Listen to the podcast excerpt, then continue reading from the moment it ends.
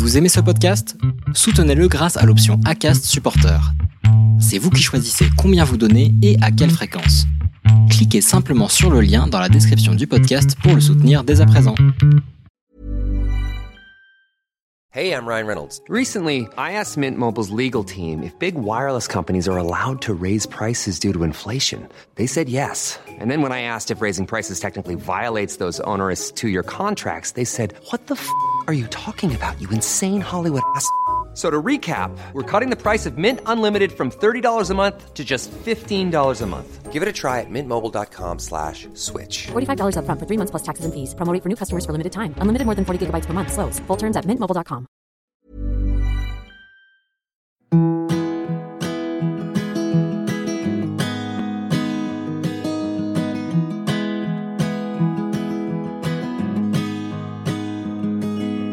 I'll be right behind you, Josephine. I won't leave you waiting in between.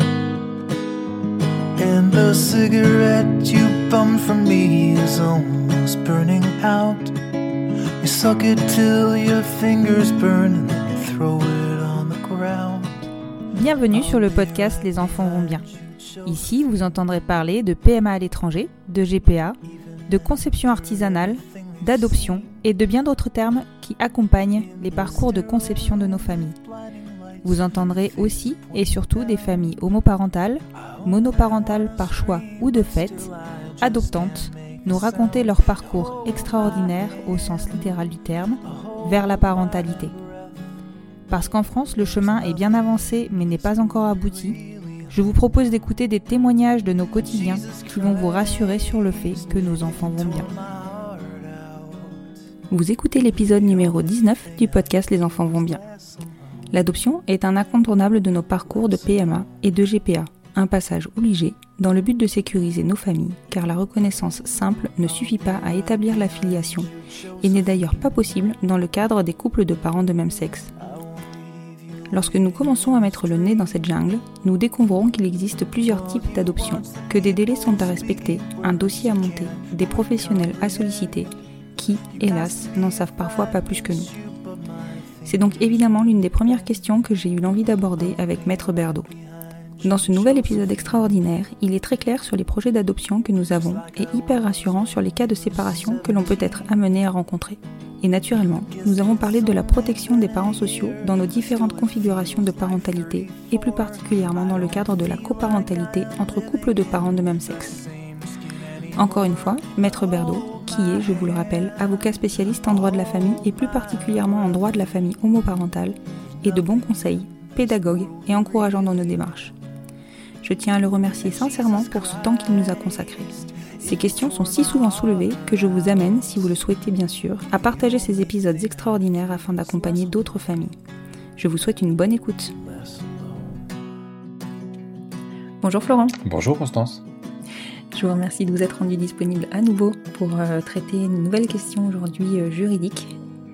Euh, donc la question suivante justement, puisqu'on a quand même beaucoup abordé le thème de, l'adoption euh, plénière et simple, est-ce que, on, enfin j'aimerais qu'on qu'on aborde cette, ces spécificités parce qu'aujourd'hui il y a beaucoup de couples qui se retrouvent confrontés à des notaires ou des avocats qui ne sont pas spécialisés, qui ne savent même pas à quoi on peut prétendre. Donc j'aimerais vraiment qu'on fasse un point sur chaque adoption, dans quel cadre y avoir accès ou pas, et surtout mais quels sont les points les points les plus importants, en fait, les points euh, clés de chacune des deux adoptions. Ok. Alors, effectivement, ce sont deux, deux, deux formes d'adoption. Euh, D'abord, ce sont deux formes d'adoption qui existent en France, qui n'existent pas partout. Euh, tous les pays ne connaissent pas forcément deux formes. Il y en a qui ne connaissent que l'équivalent de notre adoption simple, d'autres adoption plénière.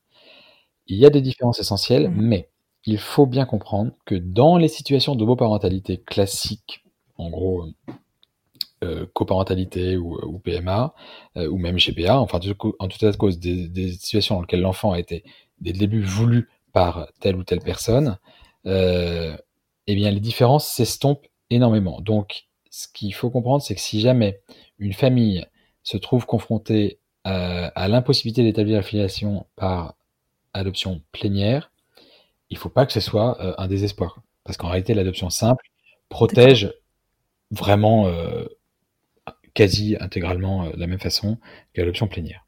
Alors, il y a des différences importantes, mais qui, pour la plupart, disparaissent dans le cadre spécifique de l'adoption de l'enfant du conjoint. C'est pour ça que je vous dis que du coup, les deux formes d'adoption se, se ressemblent. La première des différences essentielles, c'est que l'adoption plénière vient remplacer le lien biologique. Un enfant qui est abandonné, qui a mhm. deux parents légaux, puis qui est adopté de façon plénière par deux autres parents, il n'a plus que ces parents-là. Il a deux parents adoptifs et les deux autres parents biologiques ne sont plus ses parents au yeux de la loi. Alors que l'adoption plénière vient ajouter un lien de filiation aux filiations existantes, ou en tout état de cause, euh, à la filiation existante. Donc on peut bien avoir trois parents si on ajoute une adoption simple, alors qu'on ne peut en avoir de toute façon que deux dans le cas d'adoption plénière. Bon. Néanmoins, première différence essentielle qui est euh, effacée dans le cas d'adoption d'enfant du conjoint, euh, l'adoption plénière de l'enfant du conjoint n'efface évidemment pas l'adoption biologique avec le parent qu'on épouse. Oui. Bon, donc déjà, euh, il n'y a pas de raison de renoncer à l'adoption plénière d'enfant du conjoint sous prétexte qu'on aurait peur euh, de perdre sa filiation. Non, justement, dans ce cadre-là, elle s'ajoute.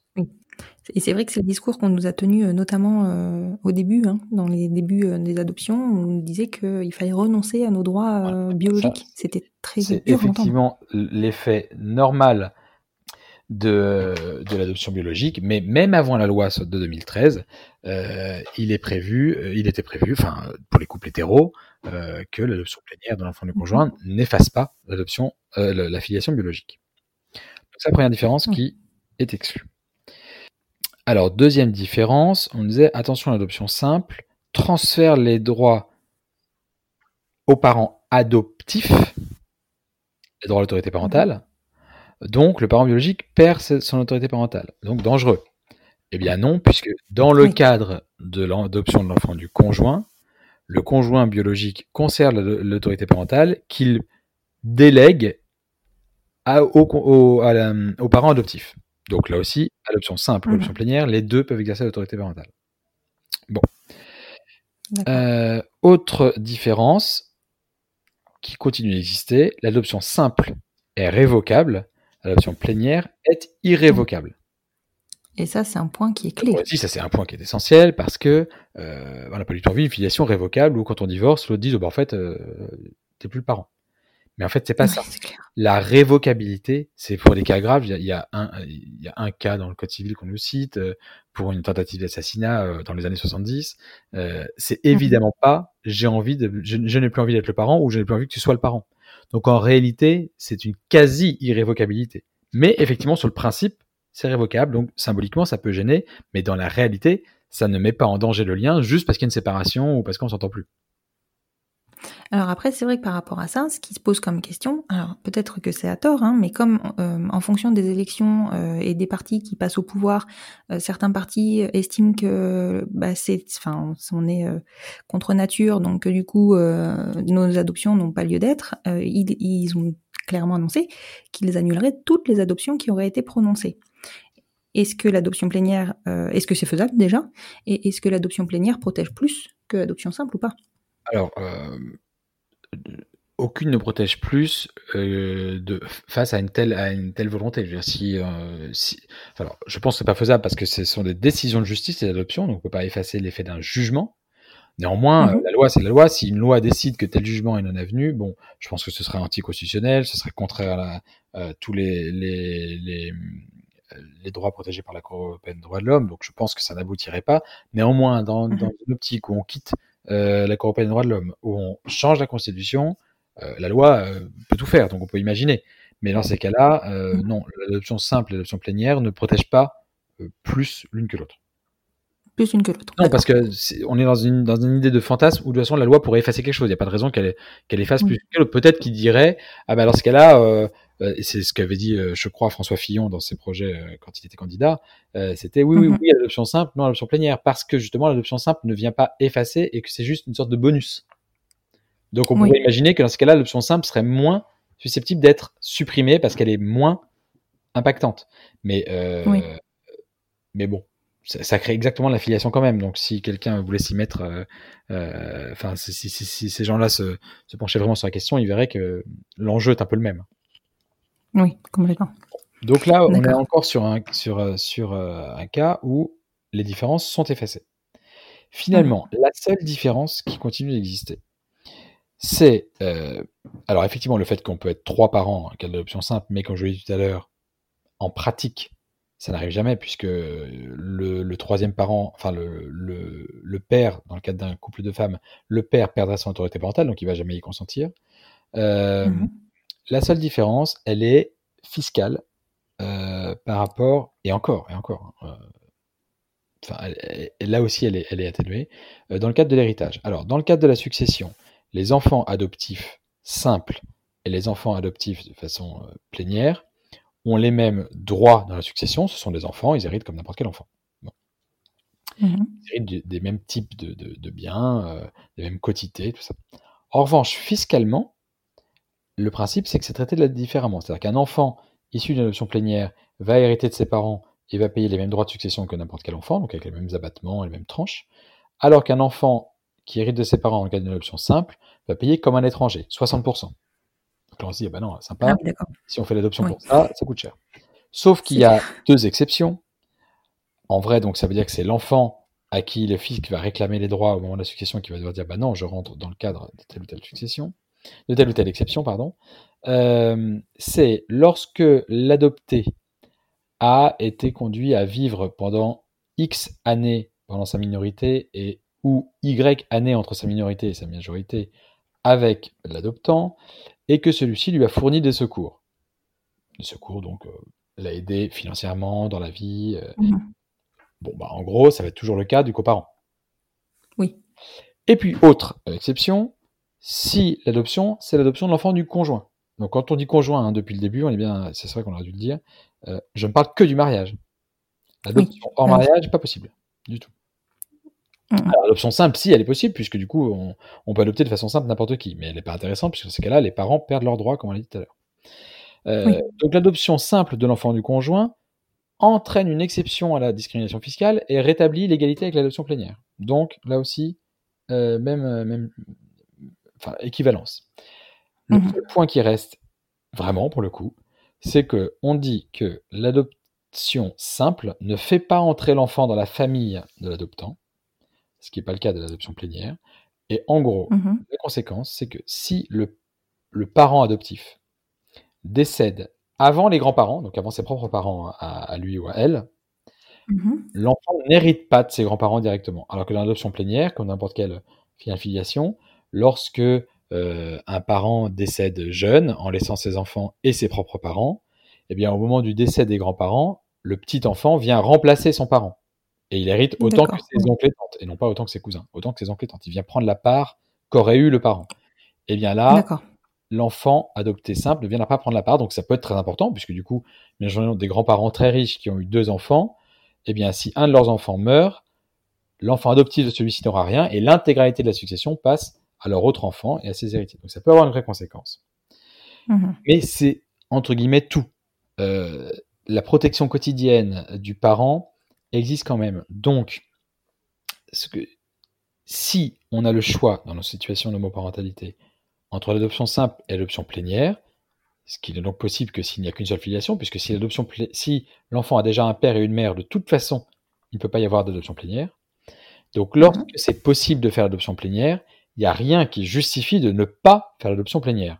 Il n'y a pas de doute. L'adoption plénière, c'est la filiation intégrale, donc euh, autant demander ça. En revanche, si on ne peut pas demander l'adoption plénière parce qu'il y a déjà deux parents, il ne faut pas s'inquiéter de n'avoir, entre guillemets, que l'adoption simple qui, quand même, crée une protection tout à fait euh, équivalente dans le cadre du mariage. Dans le cadre du mariage. Oui. Si c'est en mariage, il n'y a pas l'autorité parentale, donc c'est vrai que c'est un problème. D'accord, mais de toute manière, si c'est en mariage, on n'a pas accès à la- la- L'adoption simple, plénière. Voilà, l'adoption plénière, on peut pas, mais l'adoption simple, si. Voilà. Mais on Donc, n'y a du pas accès à faire, puisque du coup, ça transfère les droits, donc personne ne voudra le faire. Oui, voilà, exactement. Exactement. D'accord, oui, donc c'est assez complet et c'est vrai que du coup, ben, ça, ça, ça nous stresse un petit peu moins, je pense, sur, euh, sur le choix qu'on a à faire et sur, euh, bah oui, c'est vrai que l'adoption simple, c'était un peu le parent pauvre de ce qu'on pouvait obtenir, donc Oui, c'était pas simple euh, à admettre. C'est vrai qu'il y a beaucoup, c'est beaucoup de symboles. Par exemple aussi, l'adoption plénière entraîne euh, création d'un nouvel acte de naissance de l'enfant. Il y a remarqué, l'enfant est né de fils de Madame Nanin et de Madame Nanin selon le jugement d'adoption. Oui, ça, c'est Alors que, et- et voilà, c'est très important, et on efface le premier acte de naissance où il n'y avait qu'une seule mère. Alors Mhm. que dans le- l'adoption simple, on va garder l'acte de naissance dans lequel il n'y a qu'une seule mère, et on va rajouter une mention, comme pour le mariage, euh, euh, le pacte, comme ça, adopté en la forme simple par Madame machin. Donc symboliquement, c'est pas fils de et fils de, c'est fils de Madame, adopté par Madame. hein. Bon, donc Oui, c'est une voilà. différence Mhm. euh, effectivement qui, qui, qui, qui est sym- symboliquement assez forte. Alors que le nouvel acte de naissance issu de l'adoption, bah, c'est quand même très important. On voit bien qu'on est sur un pied d'égalité. Euh, mais euh, bon, ça, ça- en, droit, ça n'est pas fondamental. Mhm. Oui, c'est vrai. C'est vrai que finalement, quand on. Alors, c'est clair que ce n'est que symbolique. Mais c'est tellement Mais important pour nous. C'est très important. Voilà, c'est un très grand symbole. Voilà. Mais j'insiste pour que, pour que du coup, lorsqu'on fait une adoption simple, on ne soit pas désespéré. Quoi. On peut être déçu Oui. parce qu'il n'y a pas ce symbole, mais on n'est pas désespéré sur oh là là, toute la vie va changer et la protection va changer. Oui, non, finalement, c'est hyper rassurant. euh, tout, bah, que, le- en- finalement, le, le seul détail qui a quand même son importance, c'est vraiment dans un cas particulier de décès euh, que Ah bon. euh, l'héritage ne sera pas le même. Ça oui. Donc c'est quand même important. Hein. Je dis pas que. C'est quand même important et puis ça peut arriver, donc il faut quand même en tenir compte. Dans, dans le cadre de, de, de l'adoption, euh, on a un dossier à compléter, donc euh, qui n'est pas forcément le même, mais qui est quand même très semblable, je crois, entre adoption plénière et adoption simple. Dossier qui est relativement lourd, qui est d'ailleurs différent en fonction des, des tribunaux. Ouais. Euh, Est-ce que vous pouvez nous dire aujourd'hui euh, quels sont les impératifs euh, à fournir et, dans- et notamment au niveau des témoignages, quel type de témoignage il vaut mieux avoir? Est-ce que vous pouvez nous guider un peu par rapport à ça? Bah, les impératifs au point de vue de la loi, il n'y en a pas, mais en vrai, en pratique, bon, il faut les actes d'état civil de tout le monde, acte de naissance, acte de mariage, copie intégrale, tout, avec la filiation, pas les extraits, tout ça. Donc les actes de Mhm. naissance de tout le monde, l'acte de mariage, livret de famille, carte d'identité, tout ça. L'acte de consentement devant le notaire, bien sûr, ainsi que le, le certificat de non-rétractation du consentement qu'on aura fait. Euh, ça, Mhm. c'est des pièces de base euh, indispensables puisque ça prouve euh, que les conditions légales sont bien remplies. Et après, l'autre D'accord. condition, c'est l'intérêt de l'enfant. Et là, on met ce qu'on veut. Et donc, euh, la plupart des tribunaux, alors, par exemple à Paris, il y a une liste et euh, on demande quatre attestations. Parce que, alors, que je trouve, c'est si vous en mettez trois, ça vous est renvoyé par euh, le greffe central qui dit il en faut quatre. Euh, D'accord. c'est complètement fou parce que l'intérêt de l'enfant, c'est pas le nombre d'attestations qui compte. hein. Euh, Oui.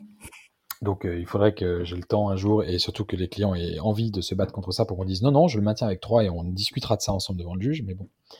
Non, Oui. les pièces, ça va être, pour moi, quelques attestations, mais, mais, mais pas 50. Euh, voilà, effectivement, 4-5 attestations. Si possible, une d'un côté et de l'autre des, des familles. Et puis, aussi euh, une ou deux en dehors du cercle des familles, un ami ou un collègue ou un médecin euh, généraliste. Et en fait, ce que je dis à mes clientes, Mhm. c'est qu'il va falloir démontrer la normalité. Donc, il y a pas, il faut pas s'inquiéter de oh là là, qu'est-ce que qu'est-ce qu'on va devoir euh, chercher comme pièces. Ce sont des pièces qu'on a, c'est-à-dire que les témoignages, on va demander aux gens de faire des témoignages de ce qui du vécu, du vécu du projet d'enfant, du vécu de la grossesse, du vécu des premières semaines, des premiers mois, et donc de constater à quel point, bah, évidemment, la mère sociale de biberon, évidemment, il est très attaché à elle, voilà. Euh, Mhm. Quelques petites photos éventuellement, et euh, quelques documents administratifs, l'inscription à la crèche, euh, le contrat avec la nounou, l'assurance, euh, l'attestation de la sécu, dans lequel on va voir que l'enfant est rattaché indifféremment aux deux, euh, aux deux parents, et donc ça montre une appréhension sociale du lien euh, par l'extérieur comme étant évidemment un lien euh, de, de, de famille. Alors, en fait, voilà, l'idée c'est de montrer que la situation est tout à fait une situation classique, tant du point de vue interne que du point de vue externe à la famille. D'accord. Voilà, donc c'est- ça va être, ça va être ces, ces éléments-là qui montrent la stabilité du couple et la réalité d'un projet commun. Et encore, je veux dire, je dis à mes clients, bah, à mes clientes, euh, bah, par exemple, si vous avez été paxé avant ou depuis quand vous vivez, que vous vivez ensemble, euh, bah, mettez-le. Mais maintenant, il n'est pas interdit d'avoir envie de faire un enfant ensemble par PMA euh, trois semaines après s'être rencontrés. Oui. c'est comme ça, coup de foule, on se rencontre, on se marie, on fait un enfant. Bon, bah, c'est comme ça. hein. Ça reste quand même l'intérêt de l'enfant d'être d'être adopté par cette famille-là. Donc, c'est pas parce que je peux pas démontrer 10 ans d'existence de vie commune que je peux pas démontrer que c'est pas l'intérêt de l'enfant. Oui, et désire avoir un enfant, tout à fait. Ah oui. Et au niveau, euh, au niveau timing, euh, enfin échéancier, on va dire, euh, de, de la demande d'adoption, donc normalement il y a un délai de six mois à respecter avant de pouvoir déposer le dossier euh, complet, et il y a un, un- donc il faut effectivement ce fameux formulaire euh, de, de consentement puis de non rétractation au consentement euh, déposé chez le notaire, donc pour lequel il y a un délai de deux mois déjà entre les deux. hein. Oui, alors, deux choses. Euh, alors, effectivement, il faut un consentement, puis un certificat de non-rétractation dans les deux mois. Euh, en pratique, on peut parfaitement déposer les dossiers avec le consentement et, vu d'abord le temps que ça prend au tribunal, euh, venir compléter le dossier avec le certificat de rétra- de rétractation. Donc, il n'est pas nécessaire d'attendre le certificat de rétractation pour déposer le, le- le dossier. Le dossier. La question de six mois est différente. Le texte dit que euh, l'adoption plénière d'un enfant ne peut pas être prononcée s'il n'a pas été accueilli au foyer de l'adoptant pendant au moins six mois. Donc on comprend, bah, du coup, c'est pas possible avant qu'il ait six mois. Mhm. Euh, il nous a semblé, euh, nous les praticiens euh, de cette question-là, euh, absolument évident, après la loi de 2013, euh, que ce délai de six mois ne s'applique pas dans le cadre de l'enfant du conjoint. On n'a pas besoin de demander d'attendre six mois pour savoir si on veut être les parents ou pas. Et donc on a déposé plein de dossiers pour des bébés. Et on a eu plein d'adoptions. Jusqu'à ce que le l'information, enfin ce petit texte ressorte, et puis qu'il y ait un juge qui se pose une question, et puis deux, puis trois, et qu'on se mette désormais à nous dire Hein, euh, qu'est-ce que vous en pensez du délai de six mois au moment où vous avez déposé la requête, l'enfant n'est pas de six mois, c'est embêtant. Euh, par exemple, à, à, à Bourg-en-Bresse, je ne sais pas pourquoi, mais euh, Bourg-en-Bresse, euh, c'est Mhm. clair et net, euh, il faut attendre les six mois. Alors que à Paris, par exemple, pour l'instant, bah, il continue à pas forcément y faire attention. Mais donc la question qui va se poser maintenant qu'on a une incertitude, euh, pourtant il est clair que je veux dire, dans- moi j'avais fait une, une recherche dans un, un dossier spécifiquement euh, sur les, les débats parlementaires euh, au moment du vote de les, c'est les lois de, 60, de, de- de 1966 et après réformées un peu plus tard dans les années 90 puis 2000. euh, quand on Mhm. avait discuté de ce délai, il est clair que ça ne vise pas l'adoption d'enfant de conjoint, ça vise un enfant étranger au couple et c'est une sorte de, Bah oui, pas dis, hein, c'était député de l'époque, une sorte de stage. Bon, eh bien, pourtant, il est vrai, ça, il n'y a pas de doute, le texte euh, est prévu pour l'adoption en général, pas pour, il n'est pas exclu dans le cadre de l'adoption de l'enfant du conjoint, alors que d'autres textes, Mhm. comme par exemple la différence d'âge ou la durée du mariage, sont exclus pour l'adoption de l'enfant du conjoint. Du coup, Mhm. c'est vrai que quand on lit le code civil, ce délai s'applique. Et euh, aujourd'hui, euh, on doit décider avec nos clients à chaque fois, c'est est-ce qu'on dépose la requête maintenant? Mais si jamais on le dépose quand l'enfant a 4 mois euh, et que euh, le tribunal met de toute façon 8 mois à traiter le dossier et que dans 8 mois, on nous dit votre requête était irrecevable, l'enfant aura donc un an et euh, aura donc un an, on aura perdu un an, il faudra recommencer. Donc est-ce qu'il vaut Mhm. mieux? Attendre directement les 6 mois Et pour l'instant, ça je laisse le choix à chaque client, hein, mais il est clair que la plupart, enfin même toutes pour l'instant, me disent bon bah attendons les 6 mois. Mais c'est vrai que ça veut dire que pendant 6 mois on n'est pas protégé. Bah oui, c'est ça. Et Ah c'est justement toute la question, euh, Ah bah oui. toute la question du problème parce que il arrive qu'il y ait des couples qui se séparent dans les six mois. Ah bah tout à fait. Et, euh, et ben là, c'est c'est- c'est- c'est effectivement euh, une situation dramatique de tous ces couples, comme euh, les couples qui sont séparés avant la loi, euh, sans lien de filiation. euh, et là, effectivement, bah là, on peut, on peut, on- s'ils se séparent en six mois et qu'on n'a pas pu déposer la, la- la requête, on peut presque rien faire. Je dis presque parce qu'il est toujours possible de déposer. Enfin, c'est toujours l'adoptant qui dépose la requête. Donc l'adoptant, il a toujours envie de le faire, mais après séparation. Par contre, il est clair que Mhm. le parent ne voudra plus consentir, mais il est prévu dans le, le code civil que le juge peut passer outre le consentement d'un parent lorsque ce parent se euh, manifeste, se, dé- se désintéresse manifestement de l'enfant et euh, fait courir un danger pour sa moralité et sa santé. Alors vous allez me dire, c'est euh, pas parce que je Oui, consente pas à c'est pas l'enfant. C'est pas fréquent, oui, mais on peut soutenir, et il y a un jugement qui vient de le soutenir, euh, que le fait de refuser le consentement à son ex-conjoint, alors qu'il est clair dans le dossier que c'est un projet commun, que c'est l'origine de l'enfant, eh bien, c'est une Mhm. manifestation du désintérêt de l'enfant, et ça lui fait courir un risque pour sa moralité, et ça, c'est clairement un argument. Donc, Mhm. c'est une piste. Maintenant, c'est sûr qu'il vaut mieux avoir le consentement. Oui, donc par rapport à cette question effectivement de, du, du délai, c'est le, le gros risque dont, dont- enfin, qui, est, qui, qui fait qu'actuellement euh, il y a des familles qui se retrouvent complètement euh, séparées et dont les, par- les, les enfants ne voient plus leurs deuxième parents. La solution pourrait être dans ce, dans ce dernier jugement, mais bon, c'est vrai que c'est pas acquis en fait. Oui, pourrait être là-dedans, pourrait être là-dedans, ouais. De, de tenter l'adoption sans consentement. Sans consentement. Et alors, concernant donc toujours, euh, toujours l'adoption, euh, il est question, donc on a possibilité de passer par un avocat qui va lui-même déposer l'ensemble du dossier et Ouais. le monter, et euh, possibilité aussi de s'affranchir euh, de l'aide d'un avocat et de passer en direct via le procureur de la République. Tout à fait. Je me doute que votre conseil, et ce serait logique, euh, soit de, serait de passer par, euh, par un avocat. Est-ce que vous pouvez nous expliquer euh, la- l'intérêt, l'apport de l'avocat comparé au fait de monter un dossier soi-même? Alors, Bon, Outre la question la du budget. Déjà sur la question de avec ou sans avocat, j'ai vu beaucoup dans des forums une inquiétude parce qu'il y, a eu- il y a eu une réforme récente, une grosse Oui, réforme tout de, de procédure civile, de savoir si on pouvait ou non faire avocat, faire avec, enfin faire sans avocat. Euh, alors peut-être que ça résulte d'une erreur du législateur et que ça va être corrigé, mais pour l'instant, pour moi, il n'y a pas de doute sur le fait que la situation n'a pas changé. Euh, certes, désormais, euh, le principe de la représentation obligatoire par un avocat en matière civile a été posé. Mhm. Néanmoins, il existe toujours les textes du Code de procédure civile qui n'ont pas été modifiés et qui disent que euh, la requête est déposée par un avocat, mais lorsque l'enfant, alors on le résume en disant lorsque l'enfant a moins de 15 ans. Non, c'est lorsque l'enfant a été accueilli au foyer de l'accueillant, euh, au foyer de l'adoptant avant ses 15 ans, alors le requérant peut déposer lui-même sa requête devant le procureur. Donc pour moi, ça n'a pas Mhm. changé. C'est soit avec avocat et on le dépose devant le greffe du tribunal, mais ça c'est nous qui gérons, soit sans avocat et c'est déposé au procureur. Et si c'est sans avocat, c'est que pour un enfant qui est dans la famille avant ses 15 ans, mais en gros, ce sera toujours le cas dans nos situations. Bon, Mhm. c'est la première chose. Alors, deuxième chose, vous me dites, bah, vous avez forcément, vous avez je- sûrement, je m'en doute, dit qu'il faut le faire avec un avocat. Euh, pas forcément, enfin, je vais être honnête, oui et non. Euh, clairement, aujourd'hui, dans le cas classique désormais d'un couple de femmes qui a fait une PMA à l'étranger, la plus-value d'un avocat, je le dis très clairement, n'est pas dans le résultat. On sait Oui. qu'on aura l'adoption. Mhm.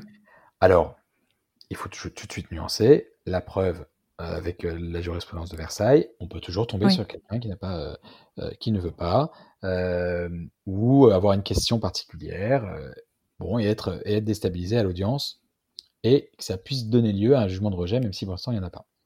Bon, mais la plus-value de l'avocat n'est pas attention, avec un avocat vous l'aurez, sans avocat vous l'aurez pas. Dans la plupart des cas. La plus-value de l'avocat, elle est à mon sens dans, alors d'une part, euh, déjà bah, vous déchargez effectivement de tout ce qui est euh, la constitution du dossier. Vous savez que le dossier il est bien présenté, il est suivi et il a tout ce qu'il faut du premier coup. Il n'y a pas d'aller-retour avec les, les tribunaux, enfin théoriquement si c'est bien fait, euh, avec les Mhm. tribunaux sur il manque telle pièce euh, ou pas.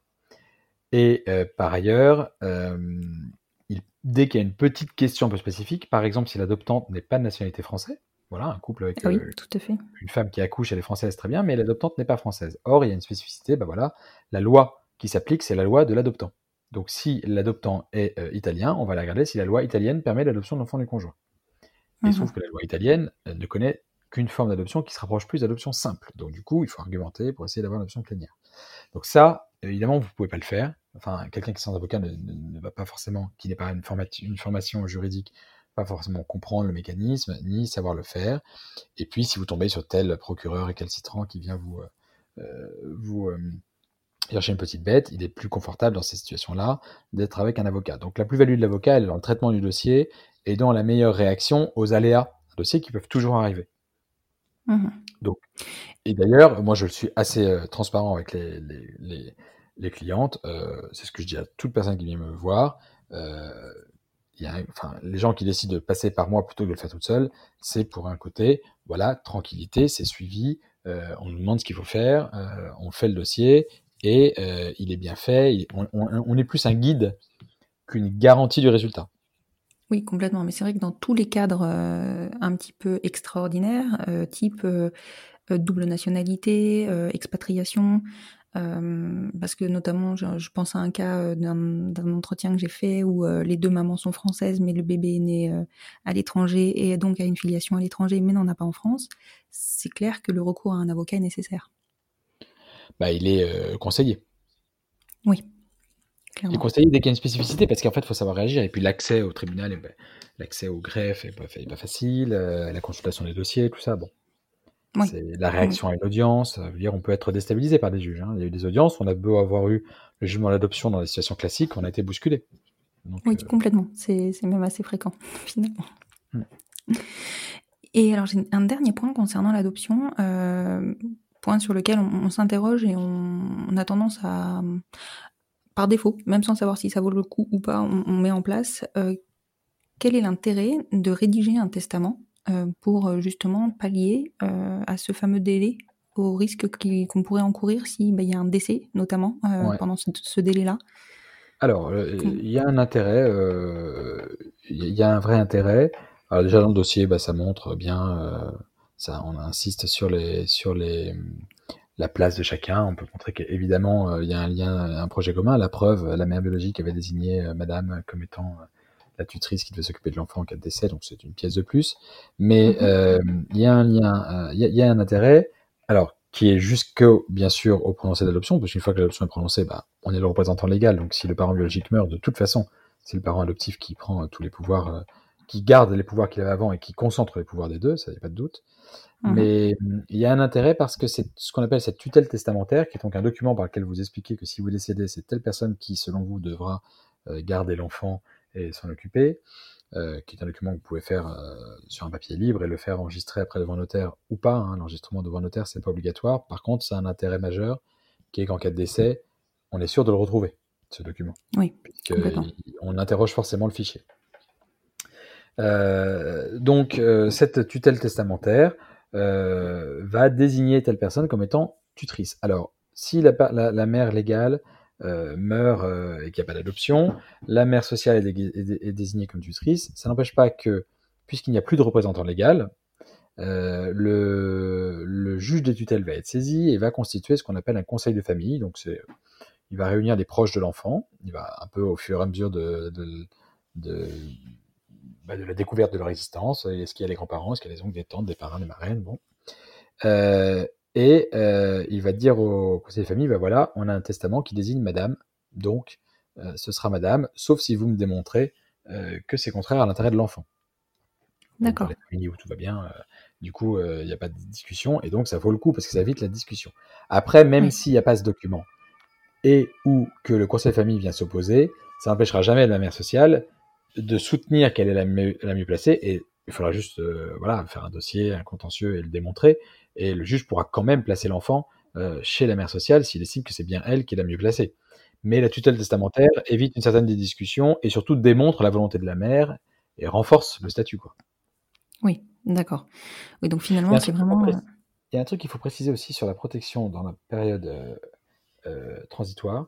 Euh, il y a un intérêt à ce que la mère biologique donne son consentement dès la naissance, le plus tôt possible, parce Mhm. que s'il arrive quelque chose à la mère biologique après qu'elle ait donné son consentement, la mère sociale pourra quand même déposer toute seule la requête, puisque la requête c'est une démarche faite par, c'est une demande de la mère sociale. C'est pas la, la- la Mhm. mère biologique n'est pas une partie à la procédure, donc elle pourra le faire toute seule. D'accord, oui, donc c'est vrai Donc que dès le jour de la naissance, en fait, Bah, on dès qu'on le peut. Dès qu'on peut, faut faire voilà, dès le jour de la naissance, donc euh, faut le temps d'aller chez le notaire, en gros. Mais ça vaut le coup de le Mhm. faire très vite, même si on sait qu'on pourra pas déposer avant six mois. Et de même, Ah dès qu'on a déposé la requête, donc avant six mois si on veut tenter le coup ou après les six mois, eh bien si c'est la mère sociale à qui il arrive quelque chose, la procédure pourra continuer et la, et la filiation pourra être euh, établie de façon posthume. D'accord, ok. Oui, ça c'est excellent, c'est très bon à savoir parce que, ça- enfin, au moins ça garantit. euh, Voilà, et puis nous, on a l'impression d'être acteur On a l'impression d'être acteur et au moins, clac, on bloque un peu, un peu. Dès qu'on peut, on bloque un peu de sécurité. Quoi. Oui, complètement, complètement. Ok, bon, c'est, euh, je pense qu'on a, on a pas mal balayé euh, le sujet aussi. Euh, c'est très rassurant tout ce que vous nous avez fait découvrir, notamment sur les bon, différents types d'adoption et, et sur ce fameux délai qui est pour nous toutes, je crois, une vraie, euh, une, une vraie crainte, mais aussi, enfin, c'est Ouais, il pesant. faudrait quoi. qu'il y ait une prochaine petite réforme, il faudrait que c'est, un tout petit, tout petit amendement qui pourrait préciser que ça s'applique pas dans le cas de l'adoption de l'enfant du conjoint, ce qui serait, enfin, ça, n'a pas beaucoup d'enjeux euh, au point Bah de vue euh, symbolique et politique, et ce serait, euh, ce serait d'une part du bon sens et très très important pour bien des familles. Oui, et puis bon, pour bien des familles homosexuelles comme bien hétérosexuelles. sûr, bien sûr. ouais, ouais. Ouais, c'est clair que c'est bon. Après, voilà. Sauf qu'en fait, dans les familles hétérosexuelles, la situation d'une femme qui demande à son époux d'adopter son enfant, ça peut parfaitement exister, mais si Mhm. on se retrouve dans cette situation-là, notamment d'un bébé, c'est que le bébé n'a pas été reconnu, puisque s'il a été reconnu, il peut pas être adopté par le mari. Et franchement, euh, vu qu'ils peuvent faire la reconnaissance, le mari, il a aussi vite fait d'aller à la mairie pour dire je reconnais mon enfant, point. C'est pas le mien, mais oui, c'est pas pas faux. C'est pas faux. Donc ça, donc arrive quand même assez rarement, sauf dans les cas où vraiment, euh, bah, ils veulent respecter, il sait que c'est pas son enfant, il veut pas faire de reconnaissance, il veut l'adopter. Bon, c'est- Mhm. et puis c'est vrai que l'adoption, une fois qu'elle est prononcée, elle est irrévocable, alors que la reconnaissance peut être contestée si le vrai père arrive. Bon, Oui, c'est- vrai aussi. mais c'est quand même beaucoup vrai. plus simple. Mhm. Tout à l'heure, on a évoqué, euh, on a évoqué euh, notamment euh, la coparentalité. Donc, je pense qu'on va, on va bas- basculer sur ce sujet-là, qui est un thème extrêmement vaste. Euh, Est-ce que vous pouvez aujourd'hui, en, tout cas dans le cadre actuel de la loi, parce que je pense que ça peut être amené à bouger, nous expliquer un petit peu quels sont les, les avantages de la coparentalité, les points difficiles aussi, et notamment en termes de reconnaissance du deuxième, enfin des parents 3 et 4, on va dire, puisque logiquement il y a deux parents connus qui ont une reconnaissance. Qu'est-ce qu'il en est pour les parents, les- les coparents? Alors, euh, je ne peux pas vraiment vous dire quels sont les avantages et les inconvénients, puisque c'est en fait c'est juste un projet différent. Euh, On choisit pas, à mon sens, enfin ça ça n'est jamais arrivé, que je vois des gens hésiter entre coparentalité et GPA, ou coparentalité et PMA, ou coparentalité et donneur connu. En fait, ça dépend si on veut qu'il y ait un père et une mère, euh, ou si on veut que l'enfant soit l'enfant du couple de mère, ou enfin vraiment ça dépend d'un d'un type de projet. Donc ça, Mhm. Il n'y a, pas d'avantage particulier, euh, il y a des conséquences différentes, c'est sûr. Mais il y a Oui, pas- voilà, c'est vrai. euh, alors, la coparentalité, donc, pour euh, qu'on soit bien sûr de parler de la même chose, c'est donc le cadre, un cadre dans lequel un père, au, moins un père et une mère veulent faire un enfant ensemble alors qu'ils sont pas en couple, et euh, chacun de ce père et et de cette mère, ou l'un des deux, a un conjoint ou pas euh, parallèlement. Euh, bon, bah, si, un des petits avantages, déjà, c'est que c'est quand même beaucoup plus facile de faire un bébé. hein. C'est c'est la façon la plus facile de faire un bébé plutôt que de faire Indéniablement. la PMA ou euh, encore pire euh, la GPA. Mais euh, donc la conséquence, dans le cas de cette coparentalité, c'est que l'enfant aura un père légal et une mère légale, puisque les deux- le père va reconnaître l'enfant, la mère n'a pas besoin de reconnaître l'enfant, son simple nom dans l'acte de naissance crée la filiation, Mhm. et l'enfant a deux parents, deux titulaires de l'autorité parentale qui ont vocation à l'éduquer ensemble. Euh, alors ils vont signer une charte ou pas de coparentalité, un document qu'ils vont faire entre eux avant pour un peu établir les bases de leur, euh, de leur accord. Une fois que l'enfant sera né, ils vont, s'ils sont bien conseillés, faire homologuer euh, une partie de cette charte qui concerne vraiment l'autorité parentale euh, devant le juge d'affaires familiales pour être sûr d'être tranquille chacun avec un accord qui sera respecté. Et Donc, donc, ça a une valeur légale en fait. Alors la On charte peut, qu'on va euh, faire avant la naissance, euh, ça a une valeur dans le sens où on écrit un peu son histoire. Là, j'en suis en train de suivre euh, une famille. Euh, la charte est signée à trois, on écrit de la part de chacun, euh, la place de chacun. Aujourd'hui, vous mettez tout ce que vous voulez. Vous ne demandez pas si c'est légal, pas légal. Je vous fais des commentaires, bien sûr, pour vous dire si c'est euh, autorisé, pas autorisé, si c'est contraire à l'intérêt de l'enfant, euh, selon moi ou pas. Mais, euh, mais c'est votre histoire. Et ça restera votre histoire et ça restera un document qui est chez vous. Après, parallèlement, je rédige une convention parentale euh, que je soumets au, titre, au, au juge d'affaires familiales et qui traite à plus spécifiquement et de façon plus formelle, plus encadrée, de la résidence et de la pension, en gros, euh, des questions financières, mais comme entre n'importe quel parent séparé. Oui. Donc ça n'a pas moins de valeur légale que des parents qui ne vivent pas ensemble, parce que la coparentalité, c'est des parents qui ne sont pas en couple. Oui. Donc ça peut être qui ne sont pas ou qui ne sont plus en couple, c'est pareil. Mhm. Au yeux de la loi, c'est exactement pareil. Les deux parents ont exactement les mêmes droits, et donc ils doivent se mettre d'accord sur tout, et s'ils sont pas d'accord, c'est le juge qui tranche. Sur l'école, sur la résidence, sur euh, la religion, tout. Comme n'importe quel parent séparé. D'accord. Euh, donc leur statut à eux est 100% équivalent au statut des parents, euh, de tous les parents, euh, héritage, nom, obligations alimentaires, tout. D'accord. Et, et des du tout- euh, il faut le savoir, hein, en France, le statut de l'enfant n'est plus du tout lié au statut conjugal de ses parents. C'est-à-dire qu'ils n'ont pas moins de droits parce que les parents ne sont pas mariés, ça c'est fini. Les enfants naturels, légitimes, tout ça, plus de conséquences. D'accord. Euh, donc, effectivement, c'est pas le, le- le lien des parents qui, qui- qui est intéressant dans cette situation-là, c'est, euh, enfin, qui est intéressant au point de vue juridique et des questions à se poser, c'est la place des coparents. Eh bien, la place des coparents, qu'il y en ait un ou deux, euh, c'est la même que euh, celle que j'évoquais euh, antérieurement, euh, la place de la deuxième mère lorsque le père a, voulu reconnaître l'enfant, ou la place dite du tiers. Ils vont avoir à leur, disposition éventuellement la délégation de l'autorité parentale. Alors, l'adoption d'une part par l'un des deux coparents. alors, l'adoption par les deux coparents. L'adoption simple par la compagne de la mère, et, enfin par l'épouse de la mère, ou la compagne d'ailleurs, euh, et l'adoption simple par euh, l'époux ou le compagnon du père. Déjà, ce n'est pas possible que les deux adoptent. Parce qu'il est, euh, parce qu'il est écrit dans le Code civil que nul ne peut être adopté deux fois, si ce n'est par deux époux. Donc il faudrait que les coparents se marient entre eux, ce qui n'est pas du tout le but dans cette opération. A priori, non. Donc déjà, voilà, pas d'adoption possible par les deux. Est-ce que l'un des deux peut l'adopter? Donc, comme on l'a vu dans le cadre de, de l'adoption, l'enfant du conjoint, ça ne pourrait être qu'une adoption simple puisqu'il y a déjà un père et une mère. Or, l'adoption Mhm. simple aurait pour effet de faire perdre à l'autre parent son autorité parentale. Donc, ça n'arrivera jamais. Oui, et a priori, c'est pas le but non plus. Si c'est pas le but non plus. S'ils ont voulu être coparents, c'est qu'ils voulaient avoir l'autorité parentale tous les deux. Donc, pas d'adoption pour les deux coparents. Alors, qu'est-ce qu'il leur reste? Est-ce qu'ils peuvent avoir la délégation partage d'autorité parentale? Oui, avec cette euh, particularité que le texte dit les parents peuvent, ensemble ou séparément, déléguer à un tiers leur autorité parentale. Donc, ce serait limité à un tiers. Alors, pour l'instant, la question s'est posée plein de fois en pratique, mais j'ai jamais eu de clients qui ont envie d'aller euh, devant le juge pour ça. Euh, Est-ce qu'on pourrait pas dire, bah, c'est un tiers de façon un peu générique, mais on pourrait le demander à deux pour deux personnes? A priori, c'est pas ce que dit le texte, mais est-ce que la jurisprudence serait suffisamment souple Je ne sais pas. Mais toujours est-il que pour l'instant, la délégation d'autorité parentale, c'est possible au moins pour un des deux coparents, pas forcément pour les deux. Et donc parfois, bah, quand c'est possible que pour un, ils veulent pas le faire parce que s'il y en a deux des coparents, il Oui. n'y a pas de raison. Quand Oui, il y en a qu'un, bon, pourquoi pas.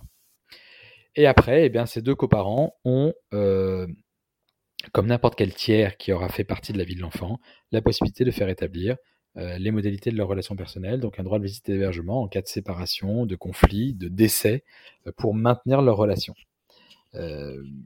Mais pas de filiation, et donc ils, dé- ils dépendent, donc pas d'autorité parentale, pas d'héritage, simplement un maintien de leur lien. Et donc ça, c'est dans la fameuse charte que vous, qui, qui doivent établir avant la naissance de ça, ils- l'enfant. ça, ils peuvent le mettre dans la fameuse charte qui sert, parce que si jamais il y a un désaccord un jour, ils pourront toujours dire regardez quel était notre accord. Donc ça n'a pas de force exécutoire dans le sens où on peut pas dire c'est marqué dans la charte, tu dois faire ça, mais on peut aller voir le juge qui serait saisi en disant attendez, elle veut ceci ou il veut cela, mais pourtant il y a trois ans, regardez ce qu'on avait décidé. Alors certes c'est pas obligatoire, mais voilà quel était l'esprit. Et le juge va être sensible à ça, il va regarder, et va interroger le parent sur bah, pourquoi vous avez changé? Il y avait bien marqué que c'était un projet à quatre, pourquoi maintenant vous dites que le compagnon du père c'est un étranger et qu'il n'a pas accès à l'enfant? Donc c'est quand même un élément. Euh, mais ces droits-là n'ont pas besoin d'être marqués dans la charte pour être octroyés. Euh, c'est des droits qui existent dans le Code civil, les droits du tiers et de délégation d'autorité parentale. Oui, donc du coup, les coparents, finalement, euh, s'ils ne passent pas par, euh, pour l'un en tout cas, sur de l'adoption simple, ils, euh, ils, ils ont des droits d'office, des droits de Ah, ils coparents. les- alors ils auraient des droits de délégation d'autorité parentale. Ça c'est avec, c'est si les parents euh, le veulent.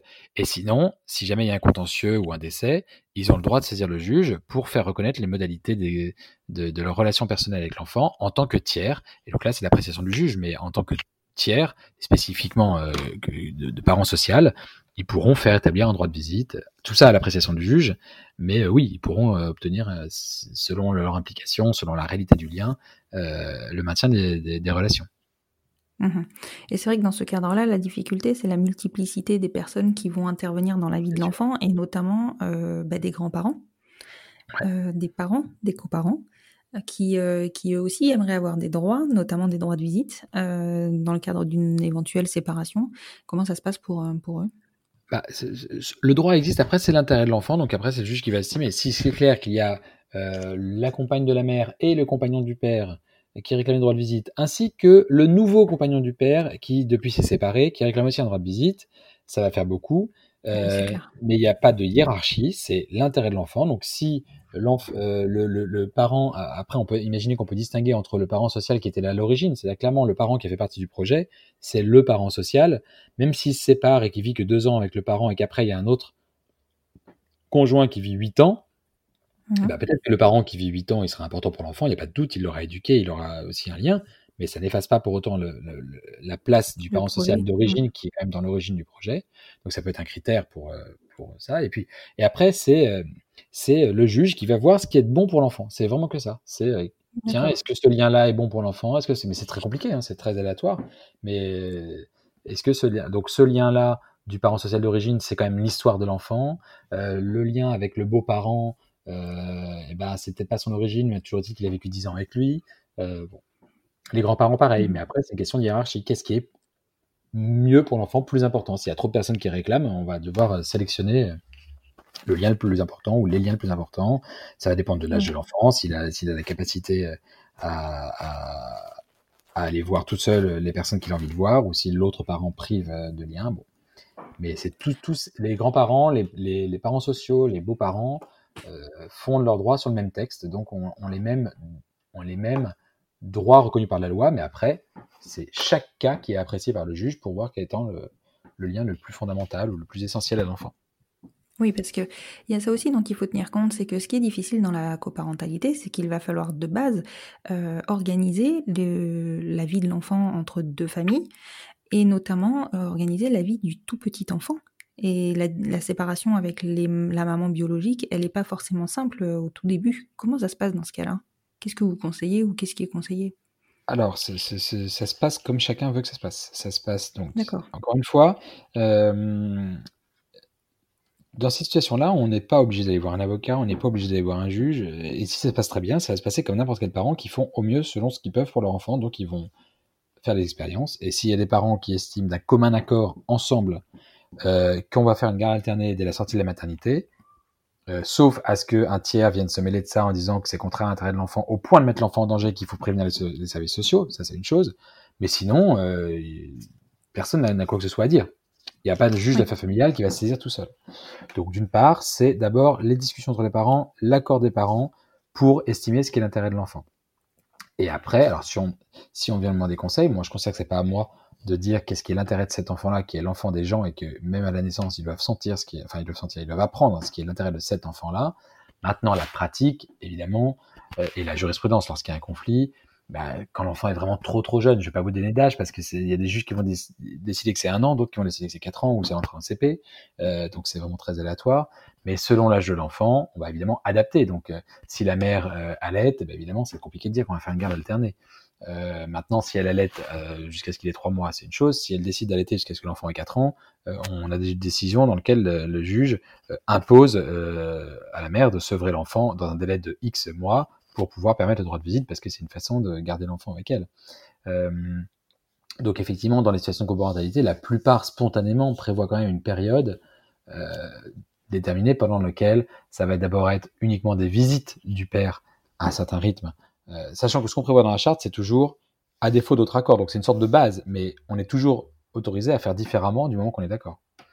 Donc on va peut-être dire, bah, tiens, le père va venir deux fois par semaine, et puis en pratique, il va venir quatre fois par semaine, et tout le monde va trouver ça très sympa. Euh... La, la, vraie difficulté dans, dans, tout ça aussi, c'est que établir une charte avant la naissance, euh, c'est parfait, c'est même génial. Par contre, la naissance, c'est un vrai chamboulement pour tout le monde, oui. et il y a beaucoup de choses qui sont à remettre en cause. Eh ben c'est bon. Alors, déjà la charte, elle est pas euh, bon. C'est des projets. Moi, j'invite les gens à le faire avant parce que comme ça, ça permet de montrer quand on a la tête froide quels étaient nos nos, nos, nos, nos principes et nos valeurs et, et les, projets, objectifs. Ouais. Les mmh. objectifs. Maintenant, de toute façon, dans la vie de l'enfant, même d'un point de vue judiciaire, tout est soumis à évolution en cas d'éléments nouveaux.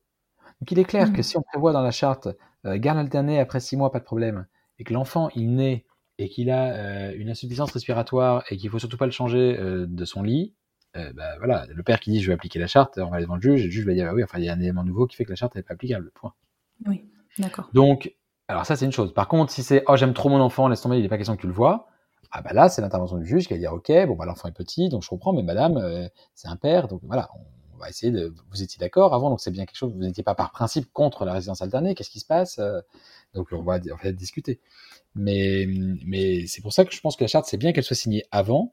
Par contre, après, la, convention qu'on va faire homologuer devant le juge et qui va devenir un jugement, ça, ça peut être fait qu'après. Donc, à la rigueur, ça permet d'avoir une période entre ce qu'on avait prévu et ce qu'on va, qu'on va adapter. Moi, il y a plusieurs cas hein, où, euh, là, j'ai un cas en tête.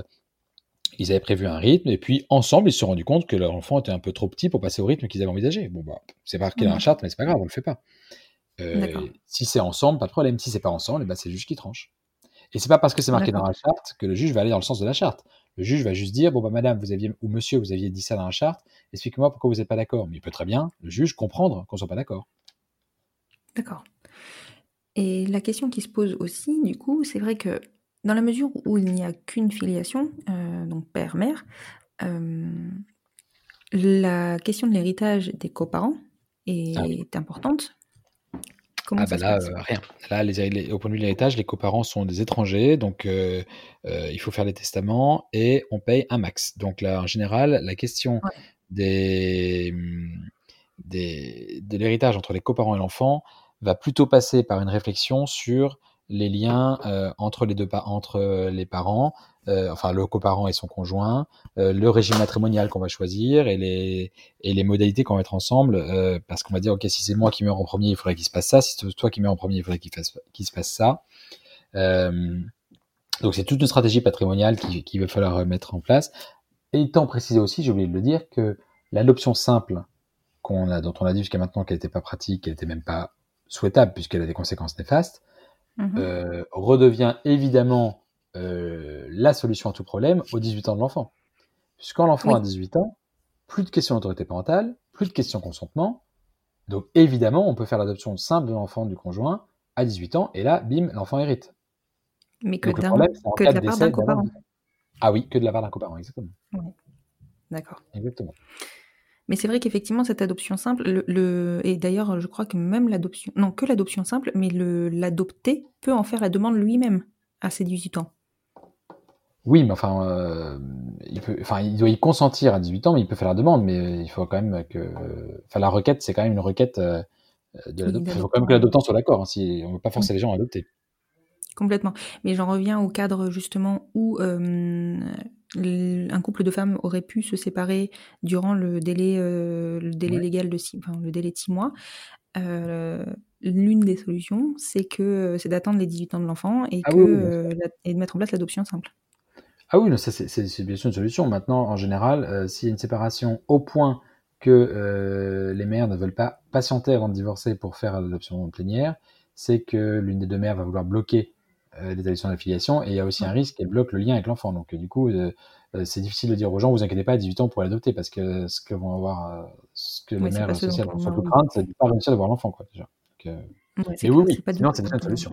À 18 ans, on n'a plus, on plus besoin de demander l'accord de personne si ce n'est de l'enfant. Donc, euh, Je vous remercie beaucoup, Maître Berdo, pour, euh, pour toutes ces précisions sur, euh, sur l'ensemble des cas qu'on a abordés aujourd'hui. C'est vrai que c'est euh, pour nous, c'est très rassurant de savoir qu'il y a des, hommes de loi, on va dire, qui s'y connaissent, parce que c'est assez fréquent qu'on se retrouve face à un notaire ou face à un avocat qui ne sait pas nous répondre. Donc euh, aujourd'hui, je vais clairement euh, inviter euh, nos auditeurs à vous contacter s'ils ont besoin de- d'aide juridique et je vais mettre en note de cet épisode le compte, bah, votre, votre site internet. Ce sera même le plus simple pour qu'on puisse venir vers vous. eh bien, avec plaisir et merci beaucoup de, de votre confiance aussi. Je vous en prie. À très bientôt. Merci. Au revoir. Au revoir. Et voilà, c'est la fin de cet épisode. J'espère qu'il vous aura plu et si c'est le cas, n'hésitez pas à soutenir le podcast en lui mettant 5 étoiles sur votre plateforme d'écoute et plus particulièrement sur Apple Podcast afin de lui donner plus de visibilité. N'hésitez pas à le partager, à le faire découvrir. Plus nous gagnerons en visibilité, plus nous aiderons d'autres familles à se construire et ainsi nous normaliserons les nouveaux schémas familiaux. Peut-être aurons-nous aussi la chance de pouvoir rassurer et montrer la voie aux nouvelles générations. Vous retrouverez en note de cet épisode le site internet de Maître Berdo ainsi que les coordonnées de son cabinet parisien. Je vous souhaite une très belle fin de journée et vous dis à vendredi prochain pour écouter un nouvel épisode du podcast Les enfants vont bien.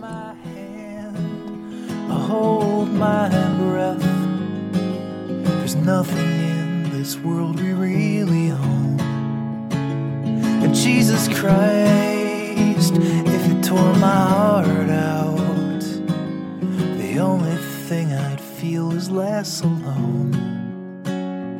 Less alone.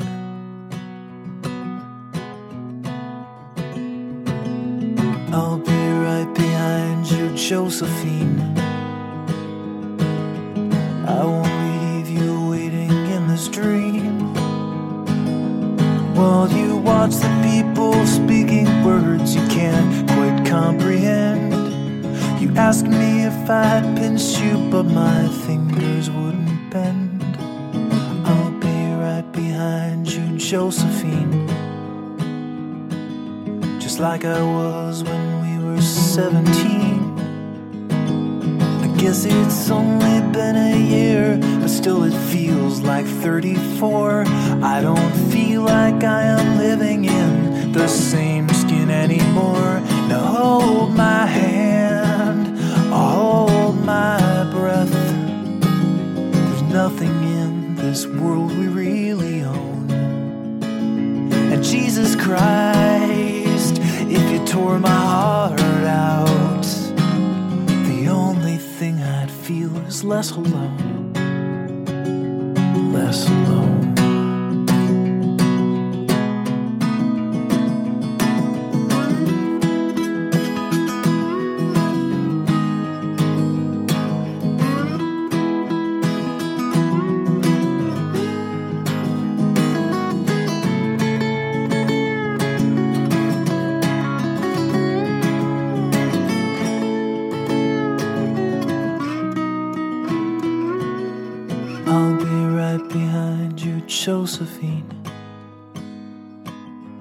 Even when my soul's an amputee. And my bleeding heart is sinking in the lake inside my chest. So I grab what I can cling to and I leave behind the rest. Now hold my hand, I'll hold my breath. There's nothing in this world we really own. Jesus Christ, if you tore my heart out, the only thing I'd feel was less alone. Now hold my hand and take my breath and leave behind the things you'll never own. And Jesus Christ, please tear my